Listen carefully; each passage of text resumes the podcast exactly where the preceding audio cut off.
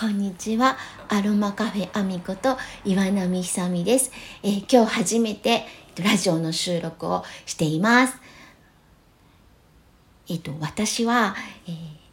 長野県の立志町というところで暮らしています。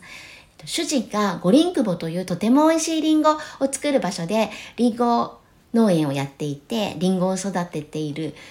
のであの一緒にこちらで暮らしているんですけどなんと私昨年の春あの漬物だるにですねつまずいたことがきっかけで目が見えなくなってしまいましてえっ、ー、と大体あの光だけがわかる状況であの暮らしています。なのでなんか私にとってもあのとても新しいびっくりする毎日なんですけれども、えー、いろんな方にサポートしていただいたりあの自分でも料理作ったりあのお家のこと手伝ってもらいながらやりながら暮らしているのでその暮らしぶりについてとかあの移住のことについてとかアロマのことについてとかあのいろいろサポートしてくだくださる素敵なお友達のお話などをあのこの番組であのお話できたらいいなと思って始めました。どうぞよろしくお願いいたします。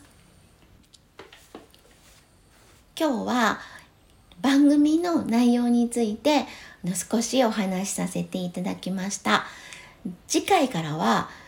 えー、順番にいろいろお話ししていきたいんですけどまずはなぜ立科町に移住したか移住についてのお話をしたいと思います。よかったら聞いてください。今日はどうもありがとうございました。以上です。